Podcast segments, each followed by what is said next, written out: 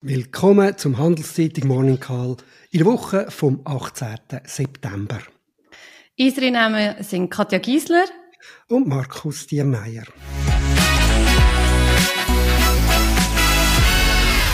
Wie immer geben wir Ihnen einen Überblick über die wichtigsten Daten und Entwicklungen in der Wirtschaft. Finanzexpertin Katja Gisler von Wellershof Partners ersetzt wieder Klaus Wellershof, wo im Ausland ist. Guten Morgen und willkommen zurück, Katja.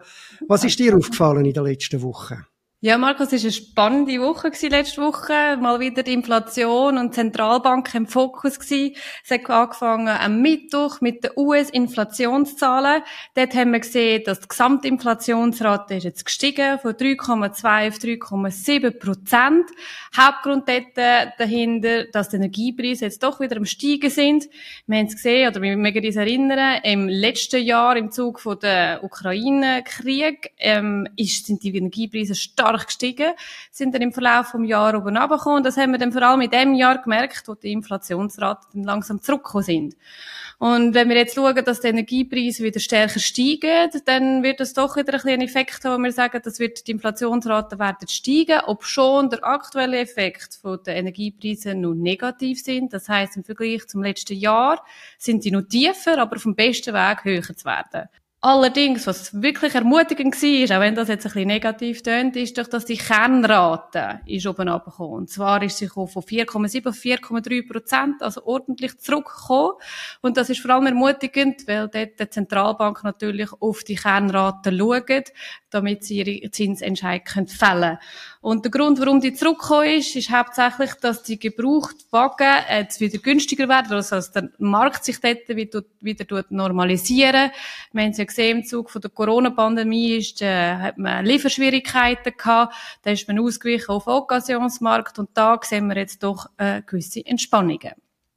Dann noch der zweite Punkt, der sicherlich relevant war letzte Woche, ist der EZB-Entscheid am Donnerstag war. Die EZB geht nochmals mit den Leitzinsen auf, und zwar auf 0,25 Prozent. Das ist doch äh, glaubwürdig im Sinne von, von der Bekämpfung von der Inflation. Christine Lagarde ist da auch relativ klar gewesen und gesagt, dass ähm, das voraussichtlich wahrscheinlich die, der letzte Zinsentscheid gewesen, gewesen wird sein.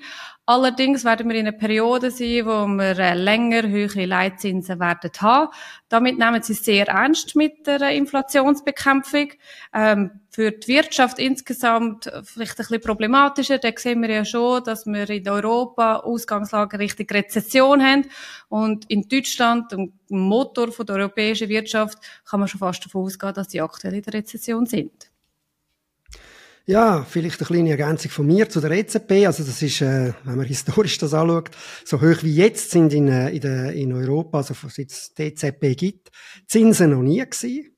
Vielleicht muss man auch noch sagen, eben, du hast es angetönt, das ist eine knappe Entscheidung gewesen, ähm, weil man halt eben die, die, das Gegenüber zwischen immer noch höherer Inflation und wirtschaftlicher Abschwächung da äh, sich gegenübergestanden sind und das hat äh, innerhalb von dem äh, EZB-Rat verschiedene Ansichten gegeben, aber am Schluss hat sich die Erhöhung durchgesetzt.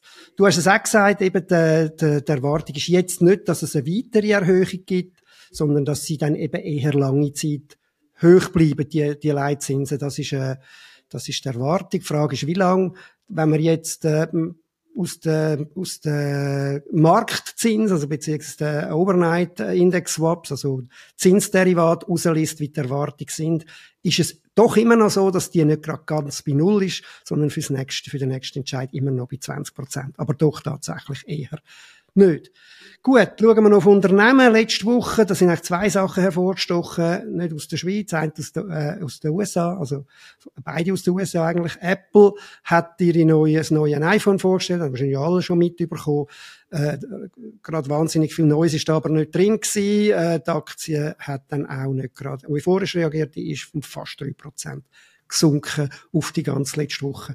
Das zweite ist ein IPO gewesen, das grösste das Jahr, nämlich Arms Holding. Arm Holding ist an die Börse gegangen und das ist ein erfolgreiches IPO gewesen. Das, das, das äh, Chip-Unternehmen ist um 25 Prozent auf, äh, angestiegen und hat 4,9 Milliarden US-Dollar eingenommen. Das Unternehmen gehört am Soft, der Softbank Group, also die haben es an die Börse gebracht äh, vom äh, Masayoshi Son und der hat damit tüchtig Geld verdient.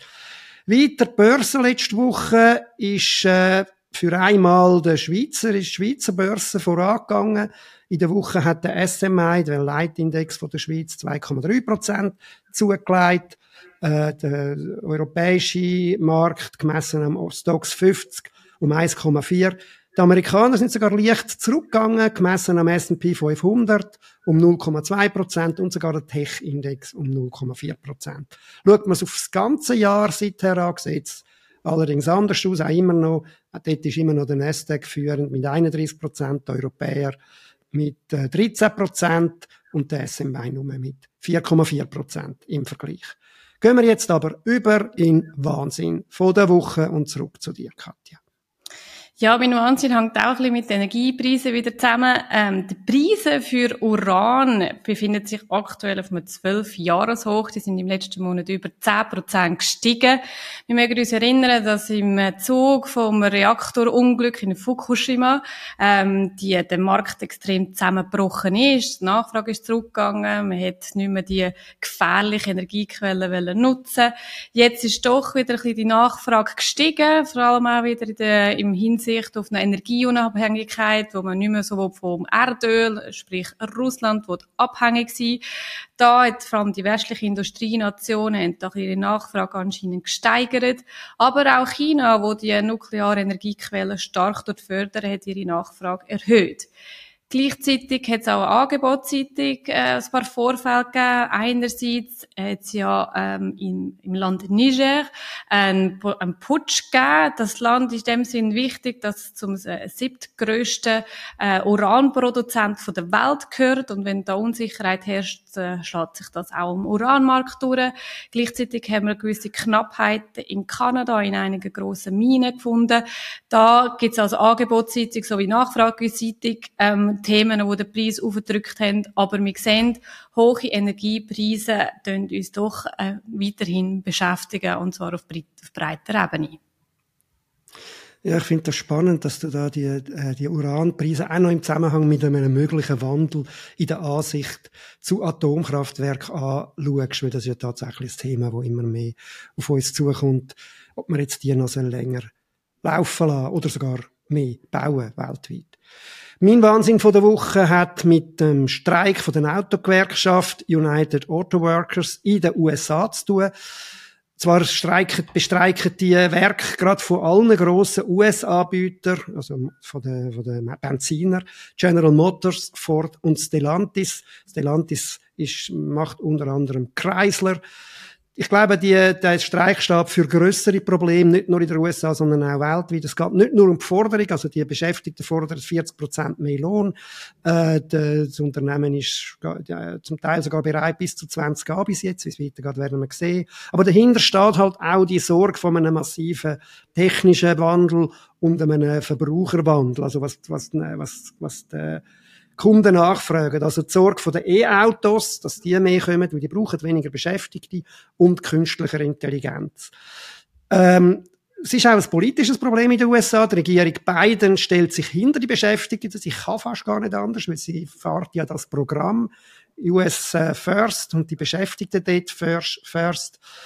Ähm, es ist, was ich, was ich da eigentlich Wahnsinn finde, es wäre jetzt ganz wichtig, dass man irgendwie, weil der Wandel findet statt, in dem Autobereich, dass man irgendwie zusammen kann spannen aber bei den Beschäftigten ist das Verständnis für Probleme von der Konzern nicht allzu hoch und das hat damit zu tun, dass das äh, Management eben auch sehr massiv abgesandt hat. Wenn man die Zahlen anschaut, Mary Barra, CEO von General Motors, hat für das, fürs letzte Jahr 29 Millionen Gesamtvergütungen äh, abgezockt. Äh, sie hat seit 2014, seit sie dort übernommen hat, 200 Millionen kassiert. Ähnlich sieht es bei Ford aus. Dort hat der CEO Jim Farley für das letzte Jahr 21 Millionen äh, kassiert und bis Delantis der CEO Carlos Tavares 25 Millionen. Also da sehen wir, was für die Probleme da zusammenkommen. Gehen wir aber in die nächste Woche, Katja. Du nur einen Zusatz, Markus, gell? das ist halt noch wichtig, gerade in den Wahlen. Jetzt kommen jetzt schon wieder amerikanische Wahlen an. Das ist ja der Rust Belt, der relativ wichtig ist in den USA.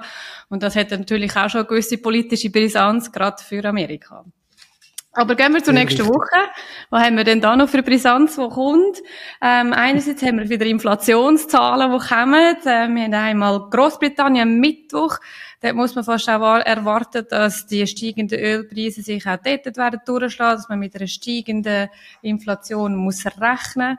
Ähm, beim Freitag kommt dann die japanische Inflation raus. Da sehen wir auch, die Wirtschaft läuft immer noch gut, der Export insbesondere. Da muss man vielleicht auch noch sagen, dass da ein bisschen Aufwärtsdruck für die Inflation wird haben. Dann haben wir Zentralbanken Woche. Einige Zentralbanken, ich nenne jetzt mal Z, am Mittwoch. Dort ist das Thema, ähm, wird sie aufgehen oder nicht. Da muss man sagen, die Inflationszahlen und die Arbeitsmarktzahlen sind eigentlich immer kontinuierlich jetzt zurückgekommen. Da muss man sagen, das wird eigentlich nicht für einen Anstieg sprechen. Da muss man sagen, wahrscheinlich wird sie eher halten, als dass sie noch wieder aufgehen. Dann haben wir am Donnerstag noch die Bank of England. Die muss wahrscheinlich aufgehen. Die haben ja Inflationsraten, die noch nicht wirklich eine Trendwende gefunden haben. Und dann haben wir am Freitag auch noch Bank of Japan. Da muss man wahrscheinlich noch länger warten, bis die tatsächlich etwas werden machen. Aber es gibt schon langsame Töne, die vielleicht für eine restriktivere ähm, Geldpolitik werden sprechen. Aber aktuell muss man glaube nicht davon ausgehen, dass die jetzt einen Schritt oder einen, einen Wandel in der Geldpolitik werden anstreben trotz steigender Inflation. Ja, zum FED vielleicht noch. Du hast es gesagt, dort ist äh, die Wahrscheinlichkeit sehr klein, dass die erhöhen. Wenn man es wieder aus den, aus den Marktdaten nimmt, ist sie nur gerade bei 3%. Und das entspricht wohl auch den Erwartungen. Auch in der Zukunft sind die, die Erwartungen für einen Anstieg im Moment äh, äh für die ganze Zukunft unter 50 Prozent. Aber das kann sich ändern. Wie wir zum Beispiel bei der Schweizerischen Nationalbank gesehen haben, wo das vor kurzem auch noch so ausgesehen hat. Die Schweizerische Nationalbank kommt am Donnerstag mit ihrem äh, Zinsentscheid. Im Moment sind die Zinsen bei 1,75 Prozent. Äh, der Entscheid ist im Moment sehr ungewiss, so ungewiss wie schon lange nicht mehr. Es gibt Gründe für, für, für keine Änderung sprechen, äh, insbesondere Daten, wo wir ja auch da schon ein paar Mal drüber geredet haben, die für eine deutliche Abschwächung in der Wirtschaft, vor allem in der Industrie sprechen. Wir haben eine Inflation, die im Moment bei 1,6 Prozent unter dem Zielwert, unter dem Maximalwert von der SNB von 2 Prozent liegt. Und wir haben einen starken Franken. Es gibt aber auch Gründe, die für ein Handeln sprechen. Das ist die Inflationsprognose von der SNB zum Beispiel, die doch sagt, dass bis 2026 die Inflation über 2 Prozent liegen wird. Wir sind gespannt, ob sich die geändert hat, die Prognose. Wir haben äh, auch Hinweise, die tatsächlich für wieder steigende Inflation sprechen, wie zum Beispiel Mietzinsen, wo auch durch die SNB selber beeinflusst werden, und Strompreise und mögliche doch noch Zweitrundeneffekte von der Inflation. Und die Inflation ist halt jetzt im Moment hauptsächlich Inland getrieben. Und nicht zuletzt die EZB, die letzte Woche ja, was wir vorhin erwähnt haben, was du gesagt hast, schon erhöht hat, äh, gibt auch eher einen Hinweis, dass die SNB erhöht. Das zeigt sich übrigens eben deutlich in den Erwartungen, wo seit der EZB äh, an dem Markt deutlich gestiegen sind und jetzt bei 66 Prozent liegen. Noch vor der EZB sind es äh, drunter gewesen, unter 50 Prozent. Katja, willst du da noch etwas ergänzen?